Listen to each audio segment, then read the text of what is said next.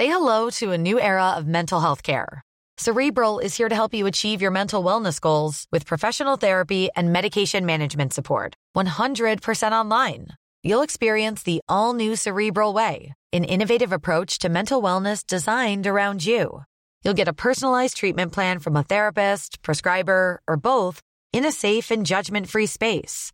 Your cerebral therapist or prescriber will outline a customized plan with clear milestones along the way so you can get to feeling your best. With Cerebral, you're not alone in your mental health journey. We're here to empower you to live a fulfilling life. So take that first step towards a brighter future and sign up today at cerebral.com slash podcast and use code ACasts to get 15% off your first month. Offer only valid on monthly plans. Other exclusions may apply. Offer ends July 31st, 2024. See site for details. Paris Hilton, Alizé, Justin Bieber, Samina Seri, Geneviève de Fontenay. Oui, ok, vous les connaissez, mais est-ce que vous les connaissez vraiment Vraiment? Bien souvent, on croit savoir deux, trois trucs sur ces personnes, mais en fait, leurs histoires sont bien plus complexes qu'on veut bien nous faire croire. Avec des vies faites de drames, de traversées du désert, de peine et même de trahison. Oui, même de trahison. Tout ça, vous le découvrirez en écoutant Connaissez-vous l'histoire sur toutes les plateformes.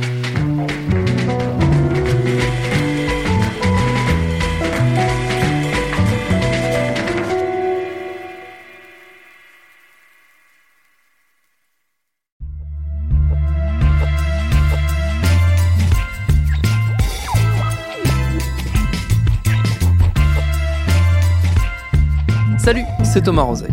En bon consommateur effréné de produits culturels, je me suis construit, comme j'imagine beaucoup d'entre vous, une image à la fois précise et totalement mythifiée de ce à quoi ressemble un artiste, un auteur notamment, l'écrivain, le scénariste, le dessinateur, le génie qui plume au vent saisit en quelques mots et en quelques traits tous les tourments du monde. Évidemment, tout ça c'est essentiellement des gros clichés à mille lieues de la sordide réalité. De plus en plus sordide d'ailleurs, si on en croit l'inquiétude et l'agacement qui montent chez les auteurs français mobilisés pour faire entendre aux éditeurs et au pouvoir public qu'ils sont pris à la gorge et que faute de réaction, la sacro-sainte exception culturelle a du souci à se faire. D'où quelques questions. Comment en est-on arrivé là? Comment les auteurs et ceux qui la représentent voient l'avenir de leur profession? Ça ressemble à quoi d'ailleurs, la vie d'auteur en France aujourd'hui? Ce sera notre épisode du jour. Bienvenue dans Programme B.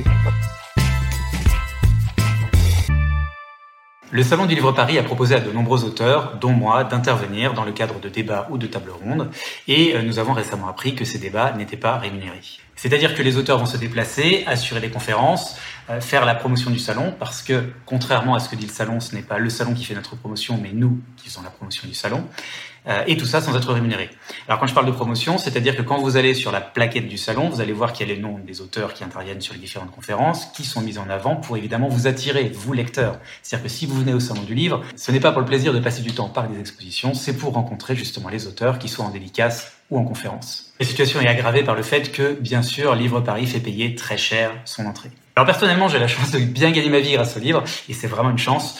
Euh, par conséquent, je me fous de cet argent, mais j'ai quand même décidé de boycotter le salon tant que rien ne soit fait, parce que 41% des auteurs vivent en dessous du SMIC et que pour eux, l'argent que pourrait leur verser ce salon bah, leur permet tout simplement d'avoir une vraie création littéraire. Ce mouvement de défense des auteurs, il se structure autour de plusieurs mots d'ordre, notamment un hashtag Paye ton poussé entre autres par une organisation toute récente, née justement du constat de dégradation que j'évoquais à l'instant, la Ligue des auteurs professionnels. Sa présidente, c'est Samantha Bailly, autrice et scénariste avec qui je suis allé discuter. On s'est donné rendez-vous dans un café et je lui ai demandé pour commencer comment s'était organisée leur revendication. Il y avait plusieurs choses. Déjà, on était face à un certain nombre de réformes qui allaient se mettre en place. Alors, deux types de réformes. Des réformes transversales pour tous les Français. On a constaté qu'on était oubliés, en fait. Comme pour la compensation de la CSG. On s'est dit, mais en fait, on a commencé à comprendre que très globalement, au niveau des pouvoirs publics, bah, il y avait une zone d'ombre, c'est-à-dire artiste-auteur, on ne savait pas trop ce que c'était. On sait que c'est 200 000 personnes en France, ça recoupe euh, les écrivains, les scénaristes, les sculpteurs, les peintres, etc., les plasticiens. Mais euh, bon, on était oublié des réformes transversales du fait d'un régime spécifique euh, dérogatoire assez complexe, on va dire, dans sa structuration. Et puis une autre chose qui était la réforme globale de notre régime de sécurité sociale, avec des changements importants, notamment on avait deux associations agréées, l'AGSA et la MDA, qui ont, dont le basculement a été opéré euh, via l'URSSAF, parce qu'on a quand même constaté que, par exemple, la GSA, qui était agréée pour faire le recouvrement de nos cotisations, ne l'avait pas fait pendant 40 ans en partie. Et donc, c'était plutôt des mesures de régulation bah, d'une association qui s'occupait de notre sécurité sociale, qui est gravement en faute. Et je vous laisse euh, imaginer les préjudices que ça porte à notre population. Donc tout ça se télescopait sans trop de précautions, sans concertation. Donc on a le hashtag, je dirais, a muté en auteur en colère et toutes les organisations d'auteurs se sont réunies. Euh, autour des États généraux du livre notamment, euh, qui ont eu lieu du coup en juin 2018, et où on a pu confronter les pouvoirs publics à ces dysfonctionnements. S'en est suivi euh, la suite de la mobilisation et notamment euh, une intervention sur France Inter de Joanne Sfar dont beaucoup se souviennent, où en fait enfin une vraie concertation a été ouverte pour la réforme de notre régime. Et du coup, on voit que via Pay ton auteur, il y a beaucoup de choses qui se passent. C'est non seulement euh, la structuration de notre régime social qui en fait nous considère comme euh, des travailleurs à proprement parler, sauf que dans nos contrats d'édition, nous ne sommes pas considérés comme des travailleurs, puisque le code de la propriété intellectuelle euh, s'occupe de nos œuvres, c'est-à-dire de, je dirais, euh, l'intégrité de ces dernières, mais pas forcément de fixer des barèmes de rémunération ou quoi que ce soit. Du coup, on est dans une situation qui est très très bizarre, c'est que selon les textes, on n'est pas considéré comme la même chose. Code de la sécurité sociale, on est des travailleurs.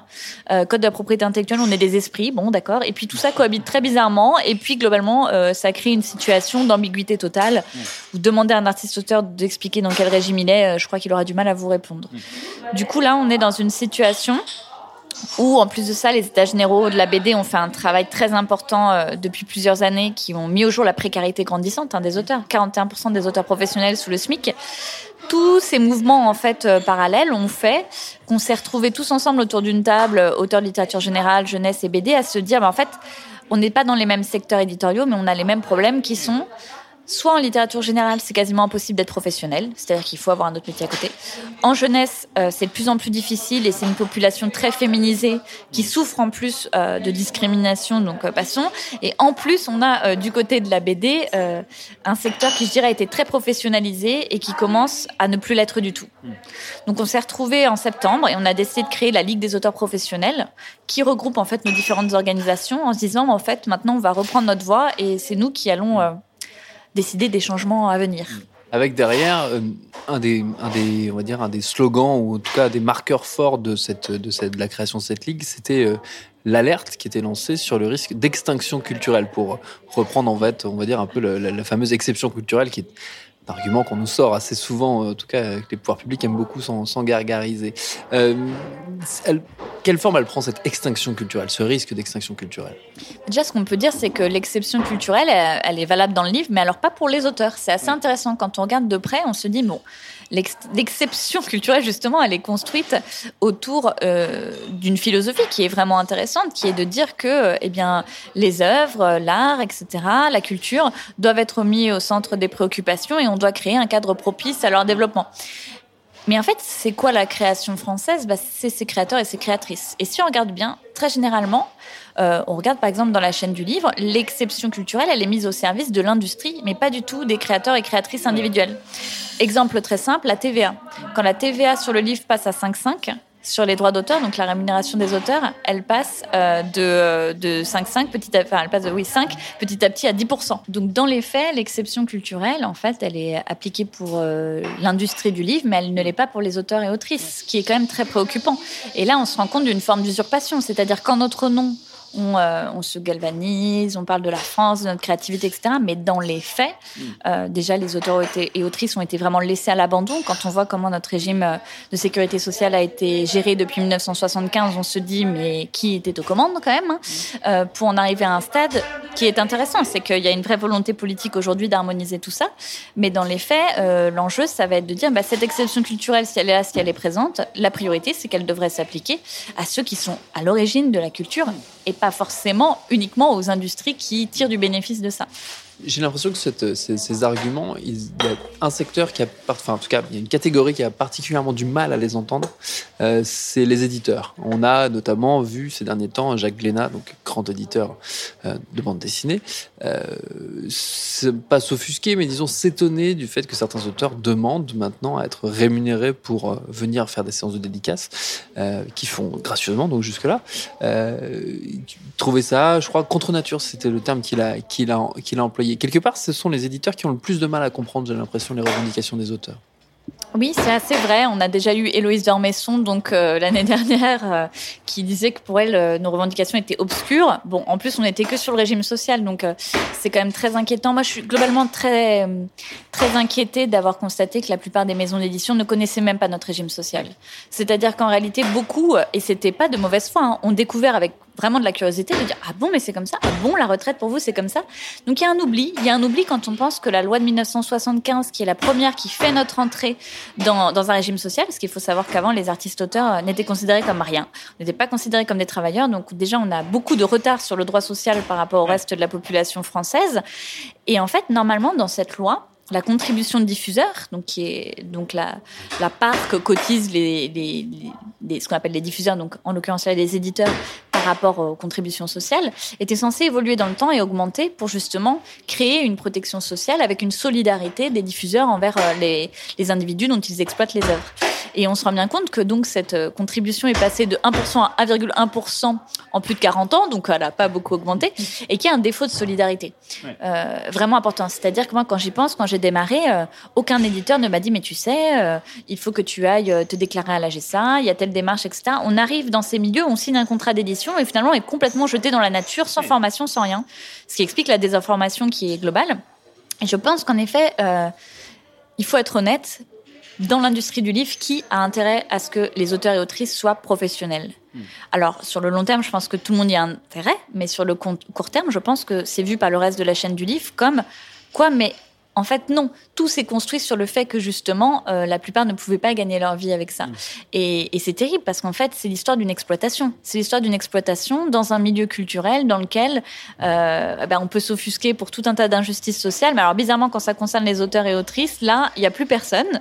Et, euh, et, je trouve ça assez grave parce qu'en fait, c'est vrai que la réponse qu'on attendrait des, des, éditeurs, et il y en a qui ont cette réponse, hein, il ne faut pas généraliser, mais globalement, les paroles publiques qu'on a entendues, que ce soit Héloïse Dormesson, Jacques Léna, c'était quand même pas formidable, c'est de dire ah mais non non mais en fait nous ça nous concerne pas que vous en viviez ou pas c'est pas notre problème. Mm.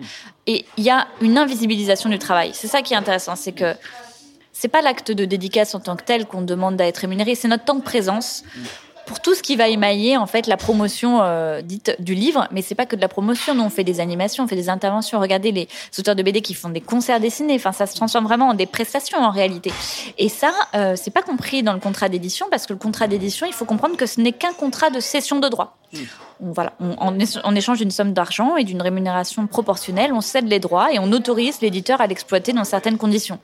Mais euh, c'est pas parce qu'on signe un contrat d'édition qu'on est corvéable à merci et qu'on doit faire euh, toutes les prestations indéfiniment. Euh, du côté des pouvoirs publics, euh, qui sont quand même un, petit peu concernés par tout cela, quel type de réponse vous avez Je pense notamment du côté du ministère de la Culture, qui est forcément un, un interlocuteur très important dans tout ça, et qui a changé de main assez récemment. Est-ce que du coup, le fait de ce changement donc de ministre, le fait que Françoise Nissen, qui pourtant venait du livre, ait été remplacée par Franck Riester, a changé quelque chose?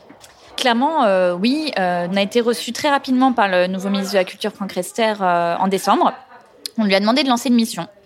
En disant que voilà, il, fallait remettre de l'ordre dans tout ça, et on a expliqué de manière très pragmatique les, les problèmes qu'on avait. Il a été assez clair hein, dans ses déclarations. Angoulême, il a quand même dit que si l'État devait se faire le régulateur, il le ferait dans la chaîne du livre. Euh, il y a eu des déclarations très claires à propos de la rémunération aussi récemment, en disant que ce n'était pas possible euh, et que c'était inacceptable euh, que la rémunération ne soit pas au cœur des sujets. Donc, en tout cas, il y a des déclarations, il y a des choses qui se sont concrétisées, comme la mission Bruno Racine qui a été lancée. Donc, il y a des auditions qui sont en cours. Euh, je dirais que le problème qu'on rencontre, c'est qu'on arrive sur une agglomération de problèmes qui datent d'il y a une quarantaine d'années et que ça va pas pouvoir se solutionner en un an. Néanmoins, euh, je dirais que du côté des pouvoirs publics, ce qui manque et ce qu'on attend encore, c'est des mesures concrètes qui sont pas forcément des grandes mesures, mais des petites mesures justement de régulation qui permettraient déjà de remettre un peu d'ordre là-dedans, notamment sur ces questions de rémunération. Et du côté des auteurs, vous sentez poindre un peu d'espoir justement de voir les choses se, réguler, euh, aller dans le bon sens, ou euh, c'est clairement une forme de morosité qui s'est installée? Parce qu'il y a quelque part, j'ai l'impression, chez beaucoup d'auteurs, euh, pour en avoir discuté pas mal, oui, il y a un peu de, un peu de résignation, quelque part, de se dire, bah, de toute façon, c'est un métier où on crève la dalle et ça sera jamais différent. À titre individuel, moi, j'ai plus d'espoir que j'en avais il y a deux ans parce que je vois le chemin parcouru. Je vois qu'on obtient des victoires. Livre Paris, euh, moi, je sais quand on a lancé le hashtag, tout, tout le monde disait mais c'est impossible, on n'aura rien. Mm. Et en fait, bah, en cinq jours, euh, le, SNE, enfin Livre Paris, a sorti 50 euh, 000 euros pour payer tous les auteurs.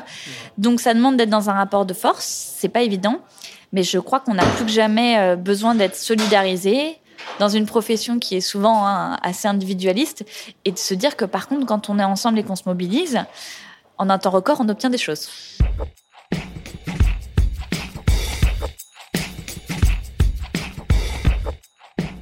Alors il se trouve que hasard de la vie, j'ai dans mes amis quelques auteurs. Par exemple, mon copain Fred, que vous connaissez peut-être si vous vous intéressez un peu à la BD sous son pseudo Terreur graphique. Je l'ai donc appelé pour savoir comment concrètement fonctionnait, économiquement parlant, sa vie de dessinateur. Mon économie tient à la presse, pour moi en tout cas.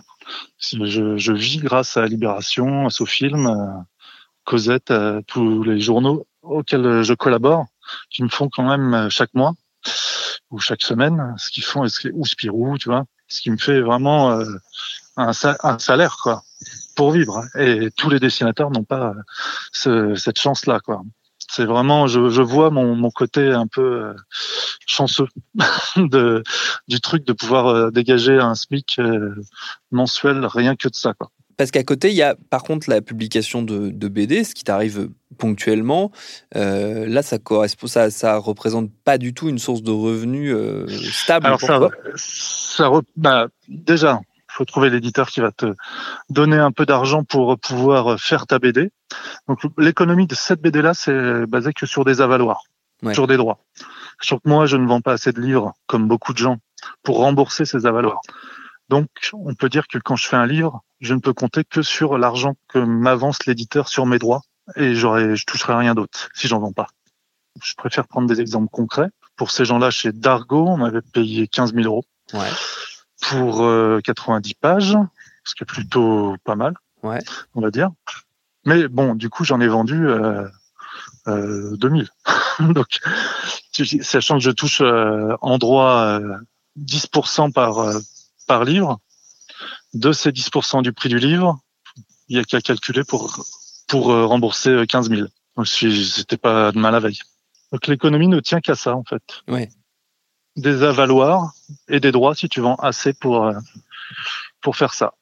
Et après, maintenant, le CNL ou la Sofia ou je ne sais plus quel, parce que je ne suis pas très très bon euh, dans les calculs, la, compta et tout ça.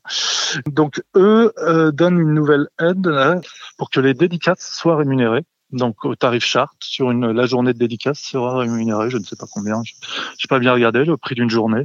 Ça c'est plutôt cool parce que la dédicace c'est un travail, ce n'est pas juste une rencontre de public, euh, un échange, tout ça. C'est mobiliser une journée à faire euh, du travail, à dessiner, euh, loin de chez toi.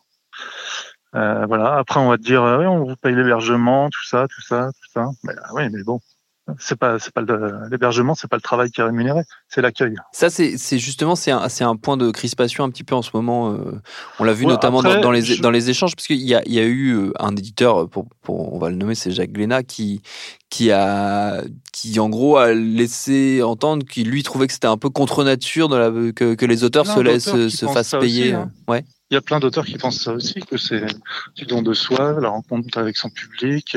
C'est un, moi, par exemple, je j'aime pas euh, spécialement faire des dédicaces. Ouais. Donc bon, je suis pas contre gagner de l'argent euh, pour les faire, tu vois. Euh, mais bon, c'est pas ça qui va m'inciter plus à en faire. Hein. C'est vraiment une question de point de vue sur les dédicaces. Je préfère passer une heure à discuter avec quelqu'un plutôt que lui faire un dessin parce que pendant ce temps-là, je discute. Enfin, quand tu vois un festival comme Angoulême, quoi, qui est vraiment une usine à dédicaces et faut, faut, faut quand même. Euh, les auteurs ne sont là que pour ça, quoi, derrière les stands. Oui. Donc ça ressemble vraiment à, à du travail à la chaîne, quoi. Donc. Euh, Quel regard toi tu portes sur le sur le fait que de plus en plus d'auteurs soit euh, font état de leurs difficultés financières, soit carrément arrêtent la BD. Et même des auteurs très connus, je pense à, à Schuiten récemment, qui est un peu une star de la bande dessinée, quelqu'un qu'on n'imaginait pas être, euh, être forcément euh, concerné après, par il a ces dit questions-là. euh, qu'il s'était un peu emballé. Vu les remous que ça a fait après, mais c'est pas lui qui a fait des remous, c'est aussi son éditeur qui a un peu Monter le truc. Ouais.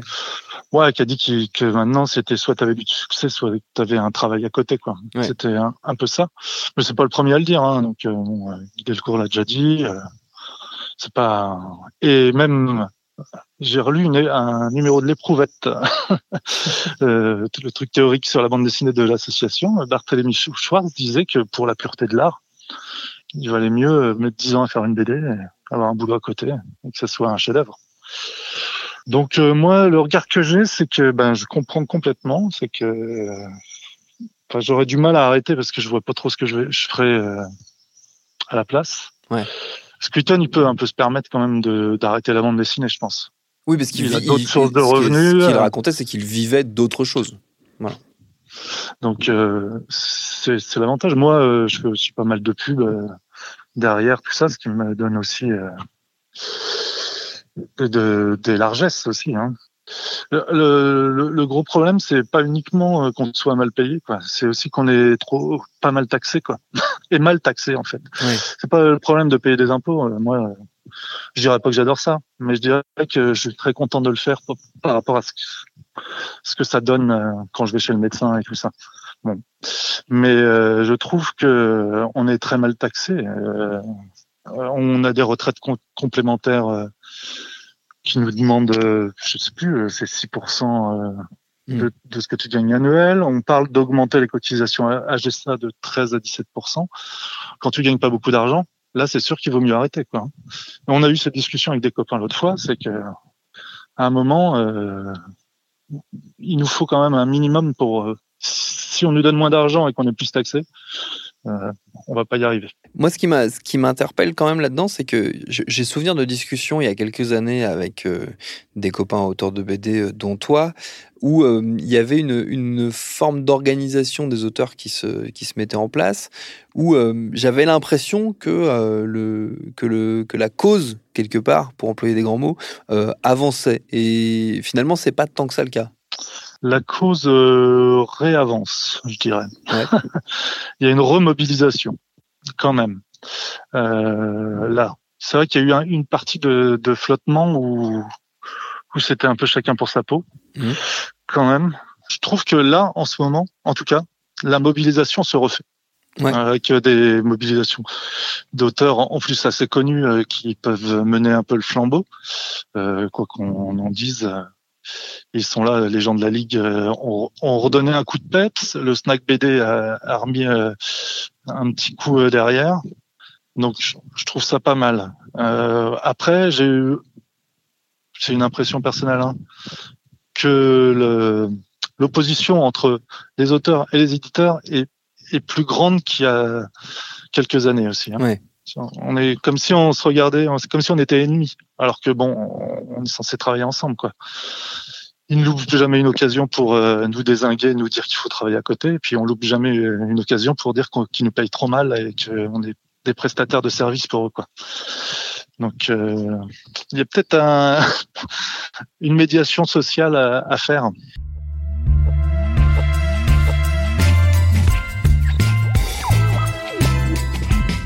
Médiation ou pas, certains éditeurs indépendants comme les humanoïdes associés soutiennent désormais la revendication des auteurs d'être rémunérés pour leur activité de promotion, notamment les dédicaces, qui forment, explique l'éditeur, un vrai travail. Merci à Samantha Bailly et Terreur Graphique pour leur réponse. Programme B, c'est un podcast de Binge Audio préparé par Lauren Bess, réalisé par Vincent Hiver. Abonnez-vous sur votre appli de podcast préféré pour ne manquer aucun de nos épisodes. Facebook, Twitter si vous voulez nous parler. Et à demain pour un nouvel épisode.